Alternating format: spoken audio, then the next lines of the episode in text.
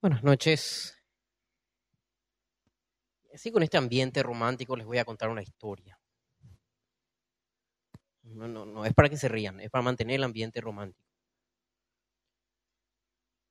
El 6 de agosto, pero de hace 11 años, yo me ponía de no, no me cortaron la música, papá. Poné el pianito. Subime un poquitito más, Jonah. No veo nada acá. Allá, Jonah, subime más tu pianito. Ahí está. Sí, me gusta este ambiente. Gracias, Jonah.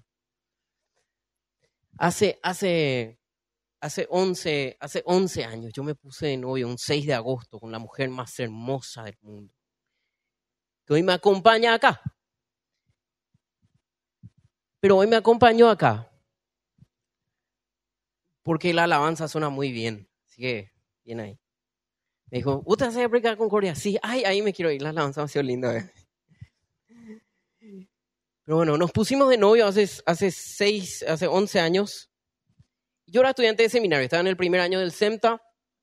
Eh, fue muy interesante porque eh, primer semestre del CEMTA yo estaba a punto de salir del seminario y el director del CEMTA me agarra y me dice, eh, bueno, vos por qué te vas? Y bueno, la misión que me apoyaba eh, me, avisa que para el segundo semestre no hay plata y me ofreció un trabajo, entonces me voy. Muchas gracias por todo, Dios le bendiga. él me dice, bueno, hace un cálculo de cuánto, hace un cálculo de cuánta plata vos necesitas de acá a fin de año y yo te voy a conseguir. Yo era un pibe de veintipico años que iba a hacer un cálculo de costo, ¿verdad? Y bueno, y puse un monto X. El problema fue que un mes después me puse de novio. Ahí se ríen, muchachos. Ya saben lo que pasó, ¿verdad? En un mes liquidé toda la plata de un semestre. Le llevé oso de peluche, le llevé a cenar a un lugar caro, le llevé mariachi de todo, porque se fijó en mí, ¿verdad? Y yo decía, antes que pille mi cara, vamos a hacer que se enamore bien. Entonces, eh, gasté toda la plata del semestre en un mes. Y después todo el resto del semestre me salió bien porque el resto del semestre ya me mantuvo. Salíamos, salíamos a comer lo mito, ya pagaba. Pero a veces calculamos el costo mal, ¿verdad? Eh, ¿qué, ¿Qué tiempos son estos en que nosotros tenemos que aprender a calcular el costo? Y sí, yo no, no, no, sabía. A veces, por ejemplo, cuando nos vamos a, cenar y nos vamos a un lugar caro, ¿verdad? Y mira la carta y decís, a la pucha. Y no queremos, no, que no, no vas a salir de ahí, ¿verdad? Qué pelada, ya, ya te sentaste ya. Entonces pedí lo más barato que hay. Pues no calculaste el costo, ¿verdad? Eh, algunos que no saben, algunos que no sabemos llegar a fin de mes siempre tenemos un tío que nos salva, ¿verdad? Un tío, tío, tío préstame a tanto, tía, de volver cuando cobre. No sabemos calcular el costo. Y de eso vamos a hablar esta noche. De cuánto costó. ¿Cuánto nos cuesta a nosotros seguir a Cristo? ¿Cuánto nos cuesta a nosotros seguir a Cristo? Yo le di a alguien mi compu, no sé quién. Ahí está. Ah, ahí está. Gracias. Quisiera que abran conmigo sus Biblias en Lucas 14.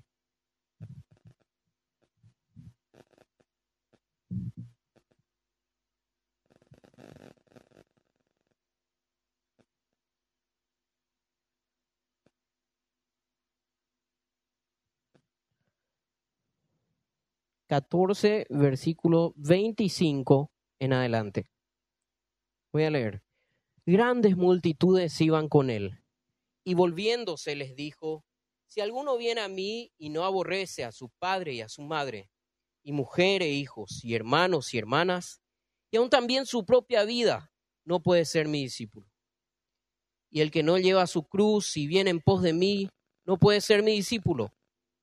Porque ¿quién de vosotros, queriendo edificar una torre, no se sienta primero y calcula los gastos a ver si tiene lo que necesita para acabarla.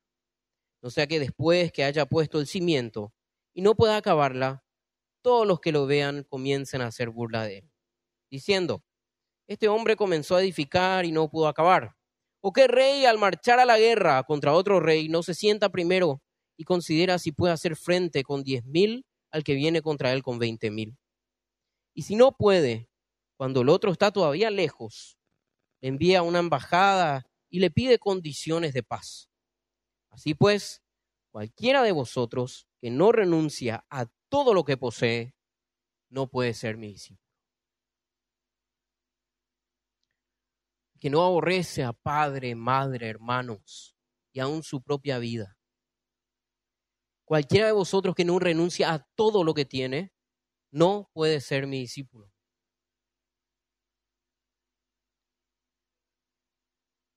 ¿Cuántos de ustedes participaron de acá en algún curso de discipulado? Muchos, ¿verdad? Leyendo este texto, yo me preguntaba, ¿será que nosotros debemos dejar de llamar a ciertas clases de la iglesia curso de discipulado? En primer lugar, porque ni la iglesia es una escuela, principalmente porque no podemos reducir el discipulado a una materia. Leyendo esto nos damos cuenta de que el discipulado es mucho más que un curso que hacemos antes de bautizarnos. Y como decía Pablo, Cristo vino a salvar al mundo, a los pecadores, de los cuales yo soy el primero. Yo dirijo una escuela de discipulado, se llama, ¿verdad? Y, y este texto fue una, una bofetada en mi cara, ¿verdad? El discipulado no puede ser reducido a un curso de la iglesia o a un curso de un mes o de tres meses o de seis. El discipulado implica toda una vida. Y cuando terminemos esta prédica esta noche, nosotros vamos a saber exactamente cuánto cuesta ser discípulos de Cristo. Pero les prometo una cosa más. Ninguno va a salir de acá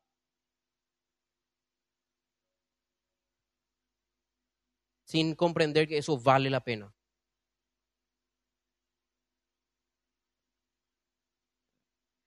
Ser discípulo no consiste en aprender y hacer una confesión de fe en Jesús, sino en un acto de obediencia. En un acto de obediencia, renuncia a todo lo que posees, toma tu cruz y seguime. Eso es ser discípulo. Algunos dicen, che, no, ahí en tu iglesia te manipulan a vos emocionalmente porque eh, te prometen riqueza, prosperidad. Y yo no veo nada de eso en este texto. Jesús es un líder muy diferente a los políticos que te prometen riqueza, prosperidad. Jesús es, muy diferente. Él es aquel que te dice, yo no tengo dónde reposar mi cabeza. El Hijo del Hombre no tiene dónde reposar su cabeza, le respondió Jesús a uno que, que quiso seguirle. Al otro le dijo, ve y vende todo lo que tienes, el joven rico, y sígueme. El versículo 25 dice que grandes multitudes iban con él. Al final de su exitoso ministerio en Galilea y antes de ir a Jerusalén, muchas personas seguían a Jesús. Y él era toda una celebridad, él era el rockstar de aquel momento, en aquel tiempo. Todo el mundo le seguía, grandes multitudes. ¿Cómo no seguirle a este Jesús, al de los milagros, al que sanó enfermos, el que dio vista a ciegos, el que curó paralíticos, aquel que echó fuera demonios, el que habla, el que habla, el que había resucitado a muertos, el que avergonzaba a los fariseos con su inteligencia, el que alimentaba a la multitud con su poder. El Jesús que anunciaba el reino de los cielos, que el reino de los cielos había acercado. ¿Quién no quería, quién no iba a querer participar de ese reino? con un rey tan poderoso. Las multitudes estaban asombradas con este poderoso Mesías que venía a reinar. Sin embargo, Jesús sabía que las multitudes lo seguían solamente porque Él les daba de comer. Ustedes me siguen porque yo les doy de comer, dice en Juan 6. Pero realmente todo eso que había hecho no alcanzaba. Todos aquellos no alcanzaban a comprender quién era Él, y muchos menos las dificultades de ser su discípulo. Entonces Él en un momento se harta y se da la vuelta. Y volviéndose les dijo, si alguno viene a mí y no aborrece a su padre y a su madre, a su mujer, a sus hijos y a sus hermanos, aún también su propia vida, no puede ser mi discípulo. Y el que no lleva su cruz y viene en pos de mí, no puede ser mi discípulo.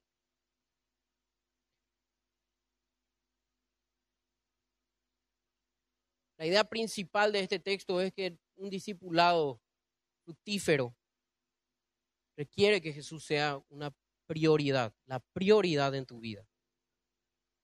Él ha de ser, tiene que ser amado más que cualquier otra persona. En el contexto del siglo I, decidirse por ser un seguidor de Jesús podría implicar que tu familia te odie, que tu familia te abandone. Quienes amaran más a su familia ni siquiera se plantearían seguir a Jesús. Y tampoco lo harían aquellos que amaran sus vidas, puesto que confiar en Él podría llevarles a la muerte. Hoy día hay miles de cristianos. Nosotros con los profesores del CENTA leemos todos los días el devocional de la voz de los mártires.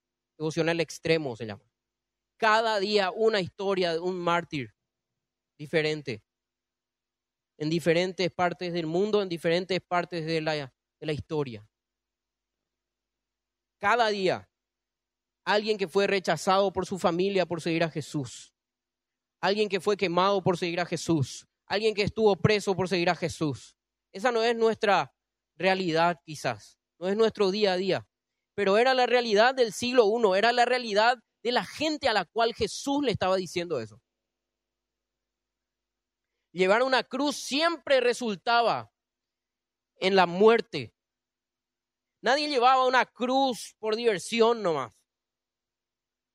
Los primeros oyentes de Jesús no necesitaban una explicación para entender que cuando Él te decía, lleva tu cruz y seguime, era un camino de ida nomás. Porque el final del camino de la cruz era la muerte. Hoy en la iglesia nosotros decimos, ah, trae, eh, eh, agarra tu cruz. ¿Qué es lo que es tu cruz? Ay, mi ansiedad. No la cruz a la cual se estaba refiriendo Jesús. Era tomar el compromiso de morir por Él. Niégate a ti mismo, toma tu cruz y seguime. Negate a vos mismo, toma el compromiso de morir por mí y seguime. Palabra dura es esta, dijeron muchos en Juan 6 una historia paralela. Y muchos dejaron de seguirle. Por tanto, los comentarios de Jesús se producen en un contexto de lo que la conversión puede requerir. Las personas tienen que entender su coste. La principal diferencia entre el tiempo original del contexto donde hablaba Jesús y nuestros días es que Jesús hace su comentario en un periodo que marca el comienzo del cristianismo, mientras que hoy nosotros vivimos en una época post-cristiana, con iglesias, con un mundo que se aleja cada vez más de la verdad de Dios, que ya no cree en Dios, que ya no necesita a Dios, porque ya no necesitamos a Dios para explicar casi nada. Entendemos cómo funciona todo, entendemos cómo funcionan las lluvias, entendemos cómo funcionan el ciclo del agua, entendemos cómo funciona prácticamente todo. La ciencia nos puede ayudar a descubrir todo lo que los antiguos atribuían a Dios. Entonces hoy no necesitamos a Dios. ¿Y las iglesias qué, qué hacen hoy las iglesias? Presentan un evangelio que no es completo en donde la justificación del pecador se transformó en la justificación del pecado. Dietrich Bonhoeffer, para hacer esta prédica, me puse a leer un libro muy famoso de él que yo nunca había leído. Se llama El precio de la gracia, el seguimiento. Y una frase de ese libro dice, porque la gracia cara se volvió barata al quitarle el seguimiento y la obediencia. Dietrich Bonhoeffer presenta dos gracias, la gracia cara y la gracia barata. Nosotros vivimos en un tiempo de gracia barata.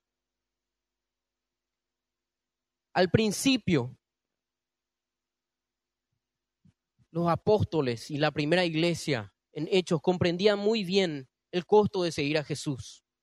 Muchos eran martirizados en el Coliseo romano, algunos crucificados como, como Jesús se cree que Pedro murió crucificado como su maestro. Sin embargo, cuando vino Constantino, por un decreto todo el imperio romano se volvió cristiano. Entonces la noción de gracia cara se perdió gradualmente. Ya no costaba nada ser cristiano. De hecho, desde que vos nacías ya eras cristiano. El mundo estaba cristianizado y la gracia se había convertido en el bien común del mundo. Y después apareció en la Edad Media un hombre que se llamó Martín Lutero.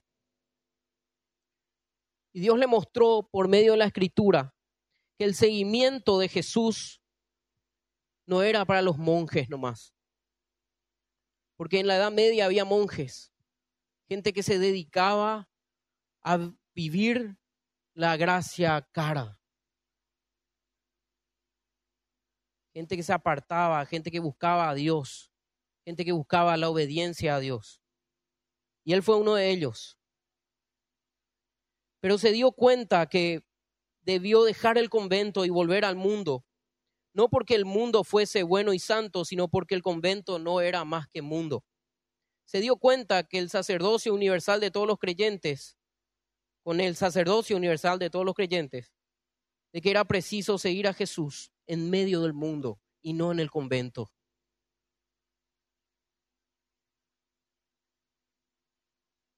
El discipulado implica seguir a Jesús en el mundo y atiendan bien en su ejemplo. Repita conmigo, en su ejemplo,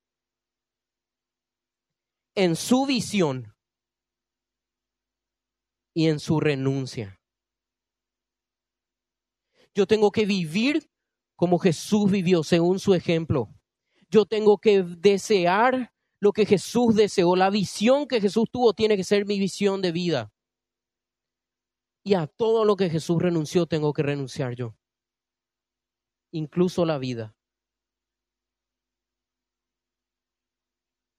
Y, esto a mí me confrontó mucho. Hace una semana estábamos con un diagnóstico de nuestro hijo más chico. Puede ser que tenga soplo en el corazón, dijo la doctora. Mi esposa entró en crisis. Y yo oré y le dije al Señor,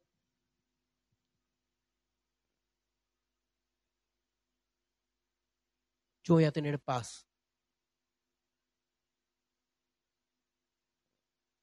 Porque si Él se va, vos me quitaste. Y yo voy a ser fiel.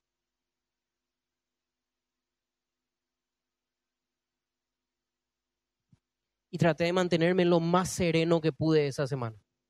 Confiado en que no iba a pasar nada. Mi esposa me dijo, mi esposa me dijo, y después si tienes, no va a tener, no va a pasar nada. No va a pasar nada, no va a pasar nada.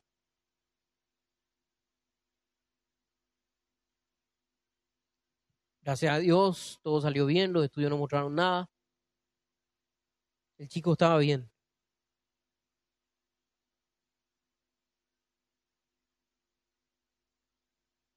Seguir a Jesús en su renuncia. Yo renuncio a todo lo que tengo, a todo lo que soy, con tal de seguirte. Continúa diciendo el texto, porque ¿quién de ustedes queriendo edificar una torre no se sienta primero y calcula los gastos a ver si tiene lo que necesita para acabarla? No sea que después que haya puesto el cimiento y no pueda acabarla, todos los que lo vean comiencen a hacer burla de él, diciendo, este hombre comenzó a edificar y no pudo acabar. Escuchen esta cita, escuchen bien esta cita y después les voy a contar quién lo, quién lo dijo. Centenares de cristianos en todas partes están expresando un anhelo por más santidad y una vida espiritual más elevada. No obstante, es más común ver a la gente recibir la palabra con gozo y después de dos o tres años apartarse y volver a sus pecados. No consideraron lo que cuesta ser realmente un creyente. Un creyente congruente y un cristiano sano. Sin duda, estos son tiempos cuando deberíamos sentarnos con frecuencia a calcular el costo y considerar el estado de nuestras almas tiene que importarnos lo que somos. Si anhelamos ser realmente santos, es buena señal. Podemos dar gracias a Dios por poner ese, ese anhelo en nuestros corazones. Pero aún así hay que calcular el costo. No hay duda de que el camino a Cristo, el que, de que el camino a Cristo a la vida eterna lleva a la felicidad. Pero es una, pero es una necedad ignorar el hecho de que el camino de Cristo es angosto y que la cruz viene antes que la corona. Esto lo escribió John Charles Ryle en el año 1850. Y perfectamente lo pudo haber escrito Mark Bourne ayer. Porque si yo les pregunto a ustedes, les pido a él una foto del grupo de jóvenes que estaba hace tres años acá. ¿Qué porcentaje de esos jóvenes están acá hoy? Hasta el día de hoy, centenares de jóvenes no calculan el costo de construir la torre de la fe. Y no les alcanza el compromiso y dejan la iglesia. Eso es lo que dice el texto y la gente después se burla de él. ¿No era peor que vos eras cristiano? Vos no eras cristiano. Todo bola era esa de tu fe, ¿verdad? ¿Vos no te ibas a la iglesia? Y esa persona a la que se le enfrenta con eso pasa vergüenza. Porque en un primer fervor ahí te convertiste, tomaste una decisión en un culto, comenzaste a venir a la iglesia y después se te acabó el combustible y te fuiste otra al mundo a farrear y en medio de la farra alguien te dice, che, vos no te iba a la iglesia. Sí, pero ahí como todo hola, Me di cuenta. Con vergüenza tiene que decir eso.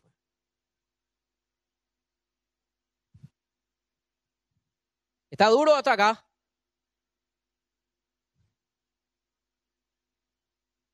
Se pone peor. Por lo tanto, a veces, a veces nosotros podemos subestimar las demandas de Jesús cuando presentamos el Evangelio. Podemos darle a los demás la impresión de que venir a Jesús es solo creer en algunas cuantas doctrinas en lugar de rendir toda una vida. Y sí, pues en nuestra iglesia parecen más escuelas que iglesias. Convicción, gente. Decirle al que está a tu lado, convicción no es conversión. Quiero escuchar. Emoción no es fe. Dale, decile. Y no toda semilla plantada da fruto. Che, ¿qué te pasó? Te despertaste mal humor hoy, madre. ¿Qué onda, veo? Tranquilo, le prometo que se pone peor. A los ojos del mundo, Renunciamos a mucho nosotros los cristianos. Pero hoy no se nos toma, no, no se nos toma en serio. Porque, porque siempre estamos caminando en dos, en dos caminos. Porque creemos, porque creemos. ¿Saben por qué caminamos en dos caminos? El del mundo y el de Cristo, el ancho y el angosto. Porque en el fondo, en el fondo, creemos que el diablo tiene algo mejor que ofrecernos. Esa es la realidad de aquellos que caminan dos caminos. No hay otra explicación.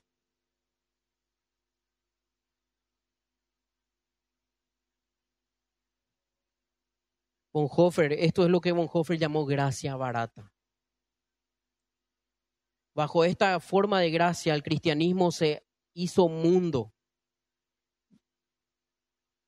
de una forma mucho más acentuada que antes. La gracia barata te dice, conquista. ¿Dónde están los conquistadores? Pero Jesús te dice, renuncia. El Evangelio hoy te dice, ganá. Pero Jesús te dice, perde. El Evangelio hoy te dice, crece. Pero Juan el Bautista entendió que él tenía que menguar. Por eso cuando las personas empiezan a encontrar, se empiezan a encontrar con la vida real, después del lindo culto donde entregaron su vida a Jesús, muchas veces se dan cuenta que su depresión sigue ahí. Se dan cuenta que sus dramas familiares siguen ahí, igualito que el día de ayer. Se dan cuenta que sus padres, su problema con sus padres o con su trabajo está todavía ahí. Y entonces renuncian. Porque en realidad ellos le, le, aceptaron a un Jesús que iba a resolver todos sus problemas. Y ese Jesús no le cumplió, entonces ellos tampoco.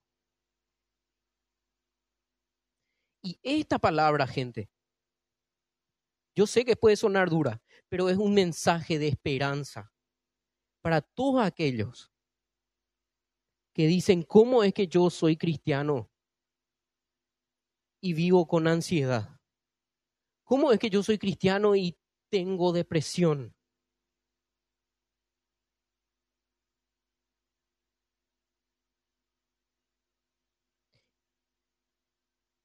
Jesús nos prometió gozo, un gozo que va más allá del entendimiento, un gozo que va más allá de tu depresión, un gozo que va más allá de tu ansiedad, un gozo que va más allá de tus problemas. Pero Jesús no te prometió que no ibas a tener problemas en este mundo. En el mundo tendréis aflicciones.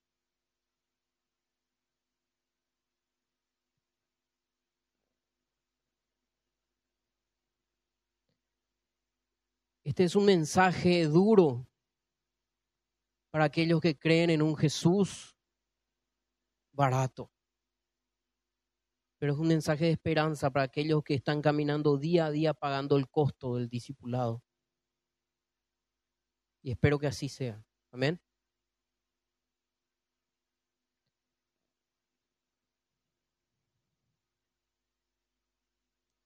Esta gracia barata se ha mostrado tremendamente inmisericordia con la iglesia. El precio que hemos de pagar hoy con el, hundimiento de muchas iglesias significa otra cosa que la inevitable consecuencia de la gracia obtenida a bajo precio. Se ha predicado, se ha absuelto a todo un pueblo sin hacer preguntas y sin poner condiciones.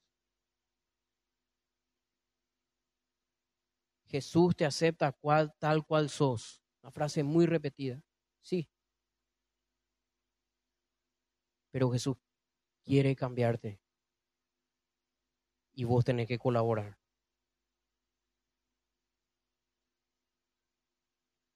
Muchas veces no, no contamos esa segunda parte.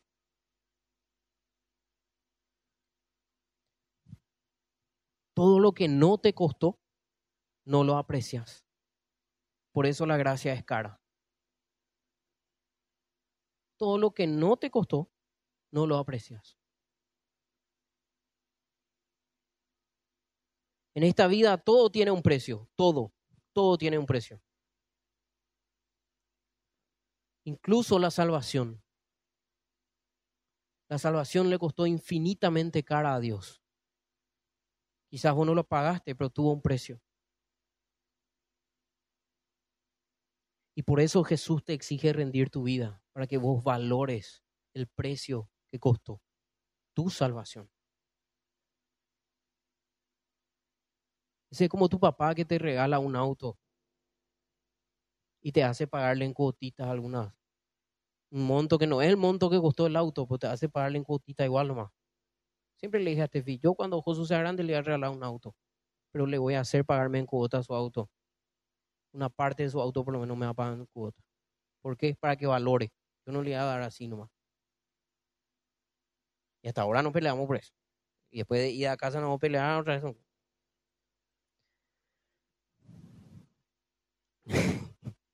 sí, así el matrimonio, te pelea, te pelea por cosas que van a pasar dentro de 20 años recién. Algunos que no comprendieron el precio negocian con Dios. Déjame nacer un poquito lo que a mí me gusta. Un poquito nomás. Poquito nomás. A ver, eh, yo, sé que esta chica no es tan cristiana, ¿verdad? Pero si linda con es Dios.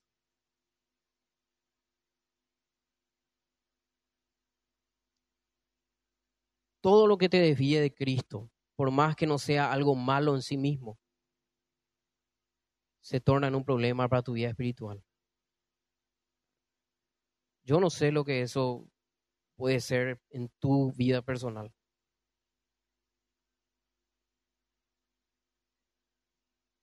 Renuncia. Nosotros renunciamos a nuestros sueños incluso al seguir a Jesús.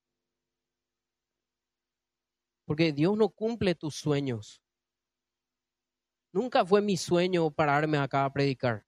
Nunca. Cuando yo era chiquitito, mi sueño más profundo era ser Spider-Man.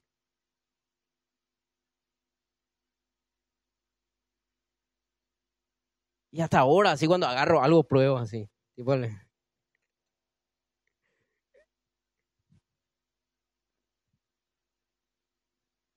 Así que mi amor, ya sabes ya.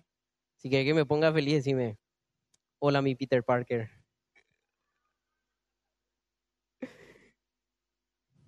Pero, ¿eh?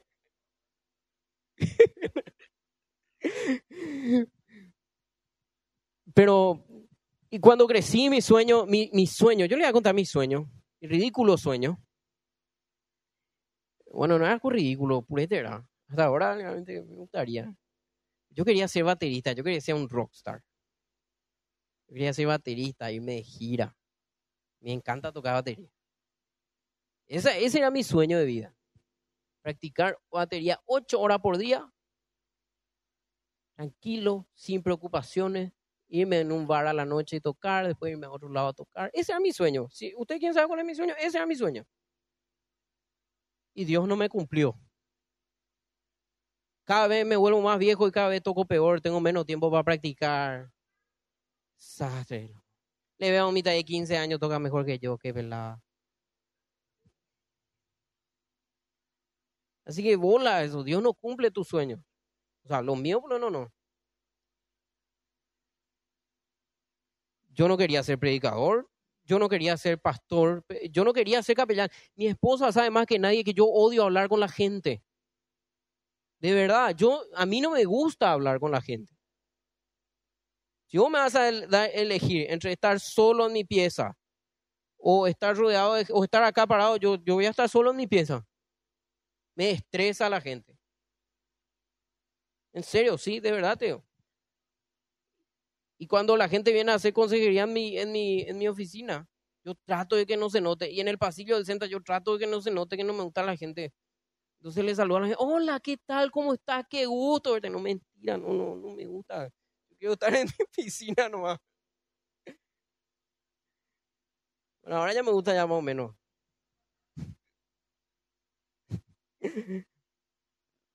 Entonces, eh,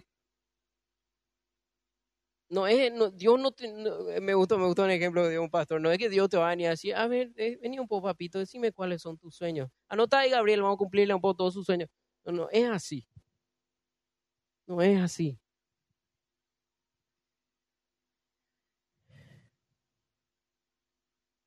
Pero Dios va a cumplir sus sueños contigo.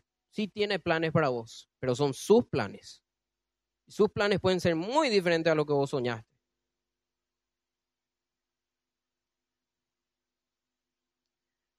La incredulidad se alimenta de la gracia barata porque desea preservar la desobediencia. El incrédulo se mantiene incrédulo porque quiere vivir en desobediencia nomás. No pueden determinar si vale la pena servir a Cristo, las pérdidas o las ganancias, las ventajas o las desventajas, los sufrimientos, los gozos, las ayudas y los obstáculos le parecen similares. No pueden hacer correctamente esta gran suma. No pueden hacerla clara como deberían ser. Demasiado hay que sacrificar para seguirle a Dios. Yo no, no, no compensa. Escuché el, el, escuché el hombre que hizo un, un hombre que hizo un cálculo, un pastor con todo esto. Él decía, le, le, dijo una al pastor, yo no tengo problema con que mi esposa se vaya a tu iglesia. ¿Y por qué? Le dice el pastor. Y porque desde que se va a tu iglesia, ella me trata bien, es buena esposa, le cuida mejor a los hijos, me tiene paciencia.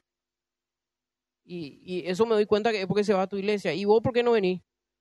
No, yo no quiero. Yo estoy bien así. Pero dejarle más allá que se vaya porque demasiado, demasiado buena esposa se volvió. Este hombre no, no calculó bien. Porque no sabe quién es Jesús. Y que su palabra no es una doctrina, sino una nueva creación de existencia. Qué profundamente teológico es esto. La palabra de Jesús crea nueva existencia. En el principio, Dios dijo y las cosas fueron creadas.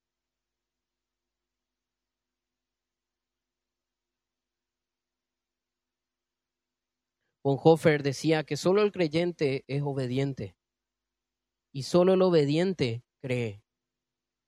La fe solo se da en la obediencia. Decía el apóstol Santiago, muéstrame tu fe con tus obras.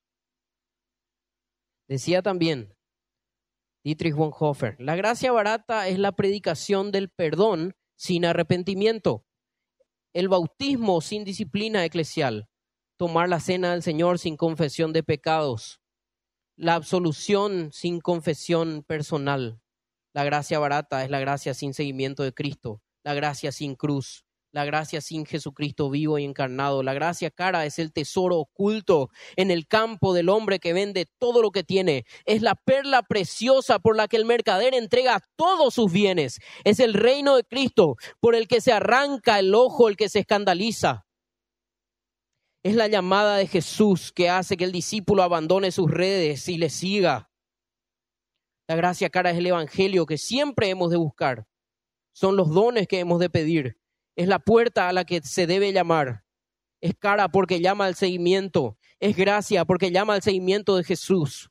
Es cara porque le cuesta al hombre la vida, pero es gracia porque le regala vida eterna. Es cara porque le ha costado cara a Dios la vida de su Hijo. Y es gracia porque Dios no consideró a su Hijo demasiado caro con tal de salvarnos.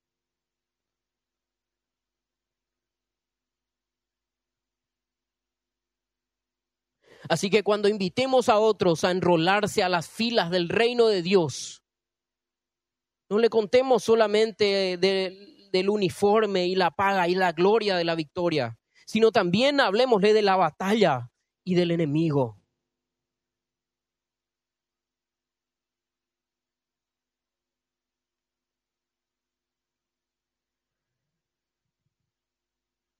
Según la Biblia hay enemigos que vencer, batallas que librar, sacrificios que hacer, un Egipto que dejar atrás, un desierto que cruzar, una cruz que cargar y una carrera que correr. La conversión no se trata de poner, de poner al convertido en un cómodo sillón y llevarlo sentado al cielo. La conversión es el principio de una tremenda batalla en la cual cuesta mucho, mucho obtener la victoria. De allí la enorme importancia de calcular el costo, gente. Si hay gente que todavía no es cristiana y está viniendo a esta iglesia, pues le gusta, pues le parece cool, porque el pastor demasiado churro es.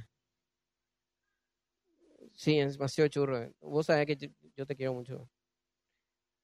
Y bueno, entonces calculen el costo de la decisión que van a tomar. Porque cuando vos orás, vos orás y le decís al Señor, Señor, yo te entrego mi vida, el Señor toma en serio esa oración. El Señor toma en serio esa oración. Yo hice esa oración en un punto de mi vida. Y tiempo después el Señor me hizo renunciar a mi trabajo, me hizo renunciar a mi carrera para meterme en otra cosa totalmente distinta. Y mucho tiempo yo dudé, ¿será que esto es lo correcto?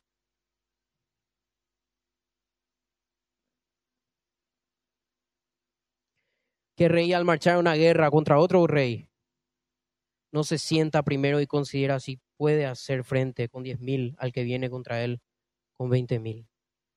Y si no puede, cuando el otro está todavía lejos, le envía una embajada y le pide condiciones de paz. Así que cualquiera de vosotros que no renuncie a todo lo que posee no puede ser mi discípulo. Cuando un rey viene junto a vos, cuando alguien viene junto a vos con 20 mil y vos estás con 10 mil, tenés dos opciones. O huir y morir. O enviarle una embajada y ofrecerle paz y decirle cuáles son tus condiciones. Y en realidad el mundo tiene esas dos opciones nomás frente a Dios. Porque todos aquellos que huyen de Dios en vida van a pagar el precio en el infierno.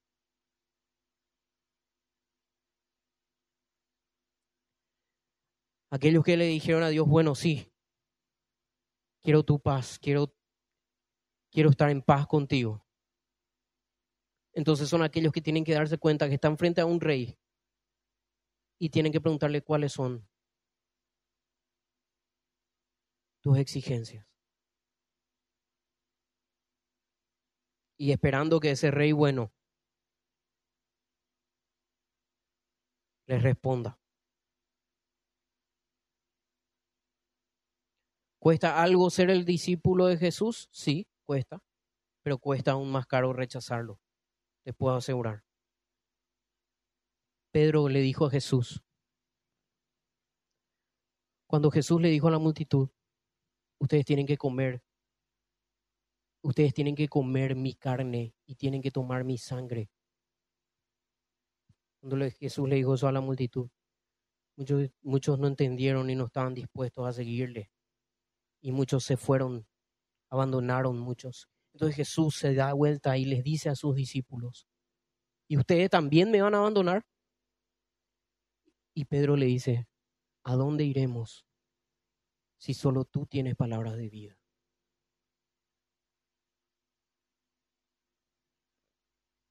Pedro entendió que ese era el único camino, el único camino.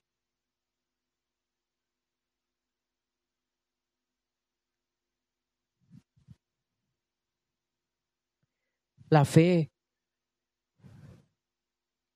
te va a costar tu pretendida superioridad moral. Muchos acá, contexto menonita, levanten su mano todos los rubios. Hola, ¿qué tal? A ustedes les va a costar despojarse de todo orgullo y de creerse bueno. Tienen que contentarse con ir al cielo como un pobre pecador salvo por gracia, dándole el mérito de la justicia a Dios. Porque es más difícil renunciar al yo orgulloso que al yo pecaminoso. ¿Y por qué le pedía a los menonitas que levanten su mano? Porque ellos ya, ya nacen luego en cuna cristiana, pues. Y desde chiquitito muchos de ellos ya se portan bien. Nosotros los latinos es. Pero los menonitas, muchos de ellos, realmente viven una vida muy moral. Y alguno puede llegar a pensar, yo merezco lo, yo no hice lo nada, nada, nada malo nunca, ¿de qué lo que me tengo que convertir?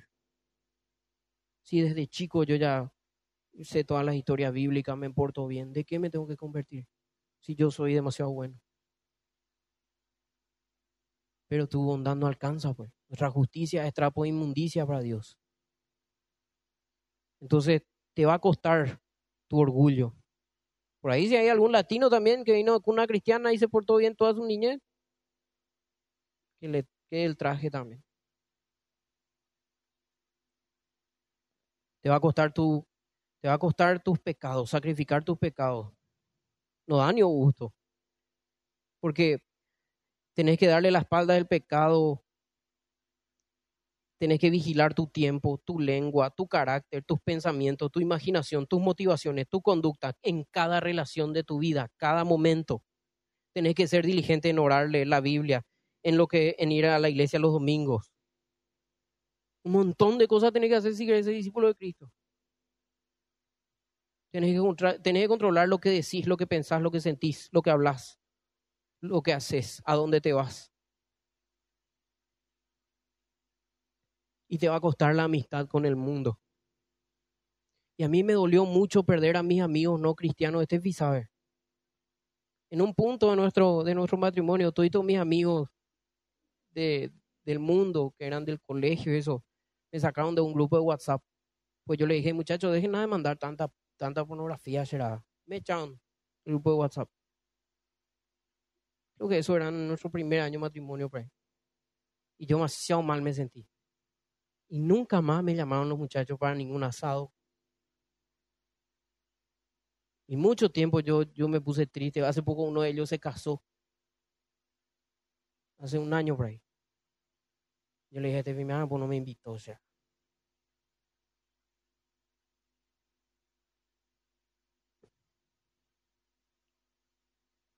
Ahora, escuché el testimonio de un pastor que su hijo se quería bautizar el pastor le dijo, ¿qué es el bautismo? Y no le explicó bien el mitad. No, no te vas a bautizar. Su papá pastor y le dijo a su hijo, no te vas a bautizar. ¿Por qué? Y pues no entendés lo que vas a hacer. No entendés el costo de ser un discípulo de Cristo. Esto no es macaná, mi hijo. Así le dijo su papá. El compromiso que vas a tomar con Cristo a través del bautismo es un compromiso serio. Si no estás seguro, no vaya nomás a tomar. Si no entendés bien lo que es, espera nomás, papito. Espera un poco más. Cuando entiendas, vamos, vamos a hablar otra vez. Pucha, yo oro todos los días y nada para que mi hijo no sea drogadito, no me va a pasar vergüenza. Ese pastor, su papá le dice, su hijo le dice, yo me quiero bautizar, y le dice que no.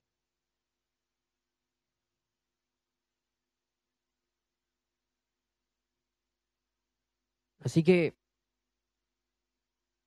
¿en qué lo que, en qué lo que se basan aquellos que que calculan mal. ¿Qué pasa con esta gente? Para soportar el costo del discipulado, nosotros necesitamos una cosa clave, gente. Fe. Mirale al que está a tu lado decirle, necesitas fe.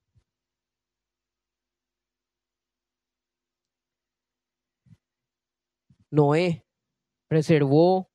¿Cómo perseveró para construir el arca? Estaba solo en medio de un mundo de pecadores. Soportaba que le menosprecien, que le ridiculicen, que se burlen de él. ¿Qué fue lo que le mantuvo firme haciendo un barco en medio de la sequía?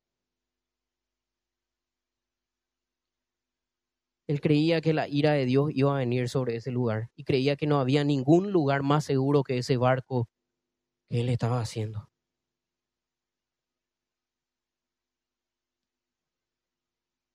¿Cómo fue que Moisés renunció a los placeres de la casa del faraón para arriesgar su vida dirigiendo a un pueblo?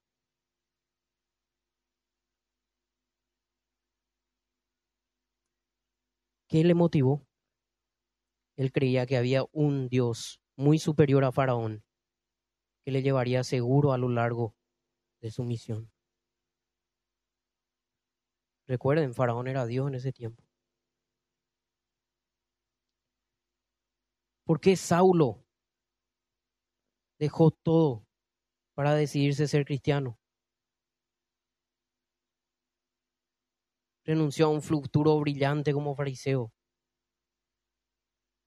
En lugar de recibir el favor del hombre, se hizo acreedor del odio de los hombres, la enemistad de toda su gente y aún hasta la muerte. ¿Qué fue lo que le dio fuerza a Pablo? La fe. Creía que Jesús quien lo encontró en el camino a Damasco, podía darle cien veces más, cien veces más de lo que renunciaba en ese mundo. Creyó por fe que en el mundo venidero tendría vida eterna.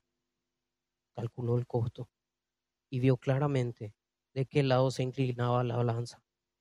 Creía firmemente que llevar la cruz de Cristo era ganancia. Para mí, el morir es ganancia.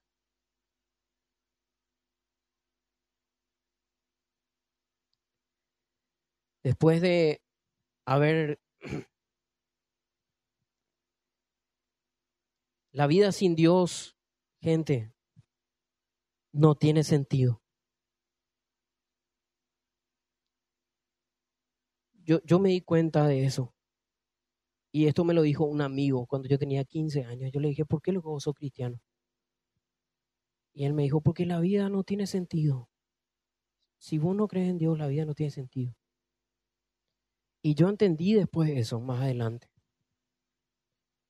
Yo me volví, pasé la adolescencia, me volví joven, empecé a estudiar una carrera, tenía buena proyección, yo era un joven muy inteligente.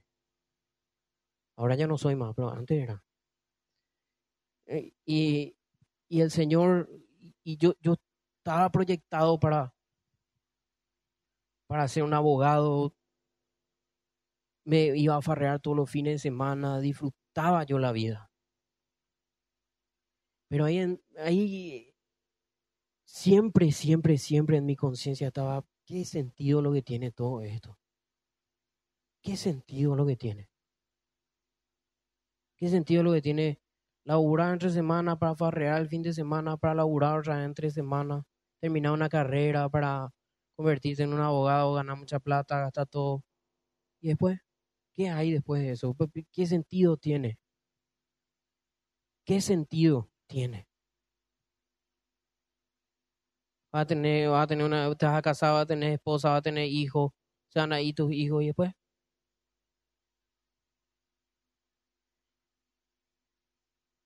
Pablo nos enseña que nosotros llegamos a la fe, a creer en Dios, a rendirnos a Dios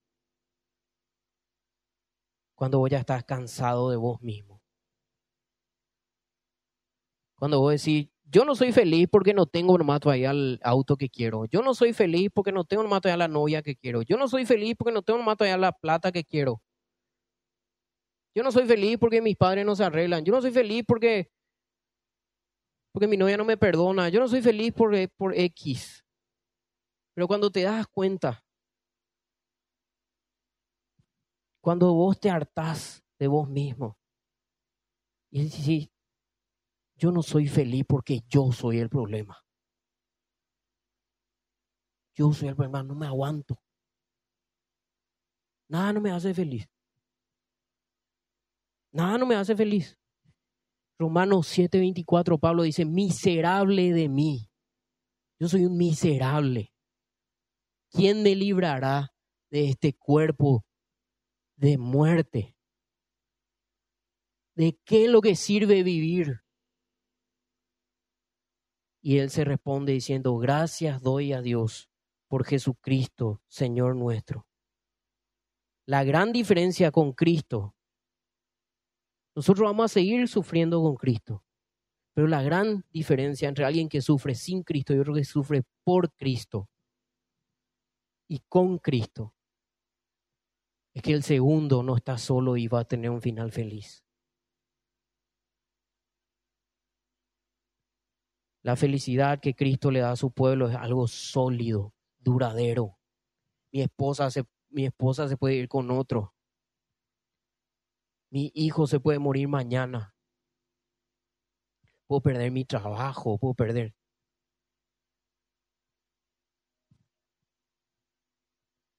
Pero me queda Cristo. Y mi felicidad es sólida. Por eso. ¿Voy a sufrir? Voy a seguir sufriendo, sí.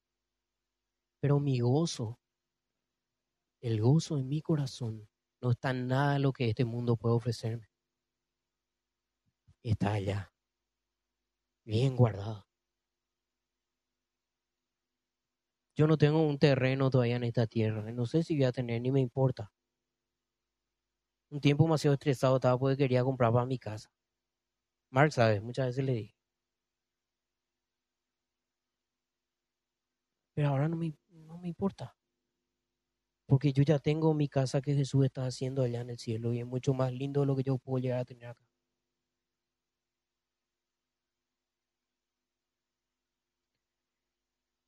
Y dice que lo más bonito es que aunque el seguimiento pueda costar, nos vamos a ir perfeccionando cada día más. Vamos a ir de gloria en gloria, decía Pablo. Hay un ejemplo muy lindo de un joven que quería conquistarle a una chica. Entonces el joven dice que primero oleó su aliento, ¿verdad? Hasta antes mi aliento, ¿verdad? Porque la chica le rechazó, Dice, antes mi aliento, me ha empezado a cepillar ese tipo, ¿verdad? Y después se va a preguntar a la chica y le dice, hola, ¿qué tal? ¿Cómo estás? ¿Bien? Yo ya me cepillo, mira, aliento fresco.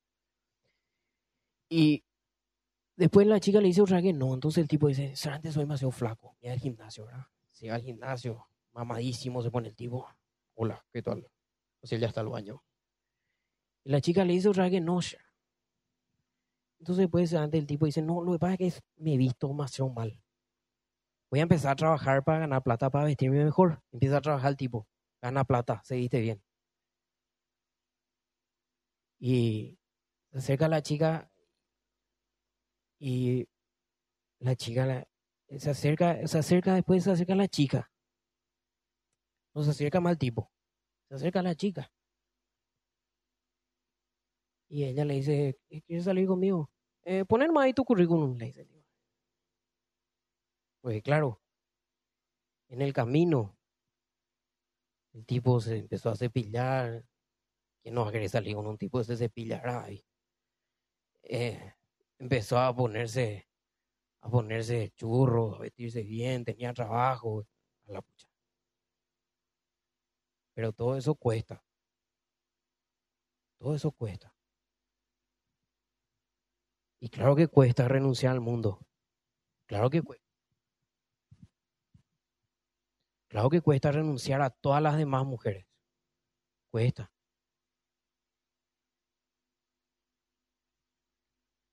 Pero hay momentos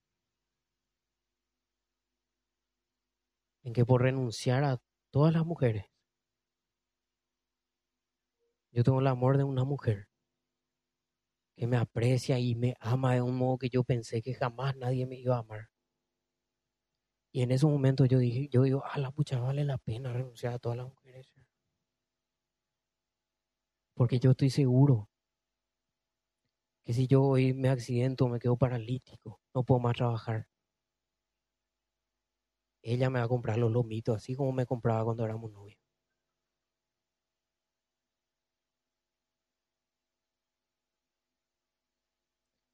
Y eso es por ser obediente al Señor nomás. No es porque yo más picholo soy, ya sé que soy picholo, ¿verdad? Pero eh, ustedes ni no entienden mal la palabra picholo, ¿verdad? Qué viejo somos café pero pues por ser obediente al Señor.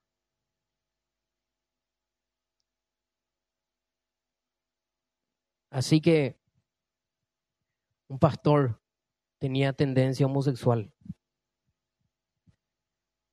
Y le confes, le dice a otro pastor, vos sabés que yo tenía tendencia homosexual.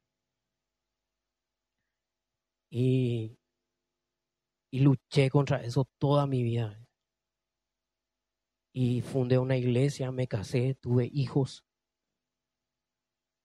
Pero yo sé que si hoy yo me descuido, tengo nietos, yo sé que si hoy me descuido, puedo caer. Y el pastor le pregunta, ¿y eso no te frustra? ¿No te frustra, no haber podido, eh, no sé, dejar de luchar contra eso, verdad? El otro pastor le dice, ¿y por qué? ¿Por qué me va a frustrar? Por todo lo que tengo hoy. Un ministerio exitoso, esposa, hijos, nietos.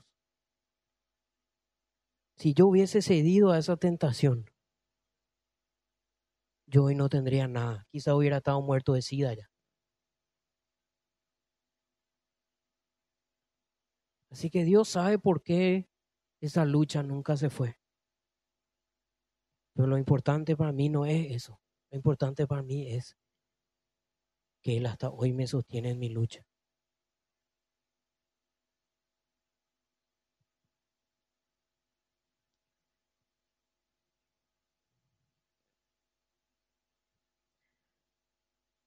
El tiempo es muy corto.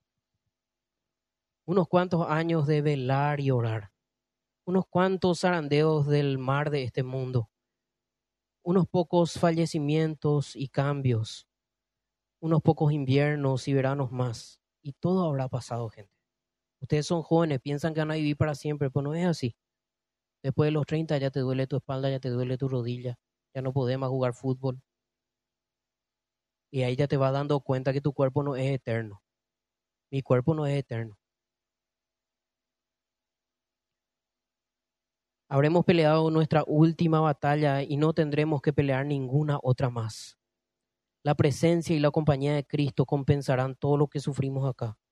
Cuando nos veamos con el Señor, como el Señor nos ve, y miremos hacia atrás el peregrinaje de nuestra vida, nos preguntaremos, ¿por qué habremos sido tan débiles? ¿Por qué no fui más obediente? Nos vamos a maravillar de haberle dado tanta importancia a nuestra cruz y tan poca importancia a nuestra corona. Nos asombraremos de, cuando, de que cuando calculamos el costo alguna vez dudamos de qué lado de la, de la balanza estaba la ganancia. Seamos valientes, gente. No estamos lejos del hogar que Cristo nos está preparando. Puede costar mucho ser un verdadero cristiano y un creyente, pero vale la pena. Porque jamás el precio que vos pagues por seguir a Jesús puede compararse con el costo que pagó Jesús por darte vida eterna.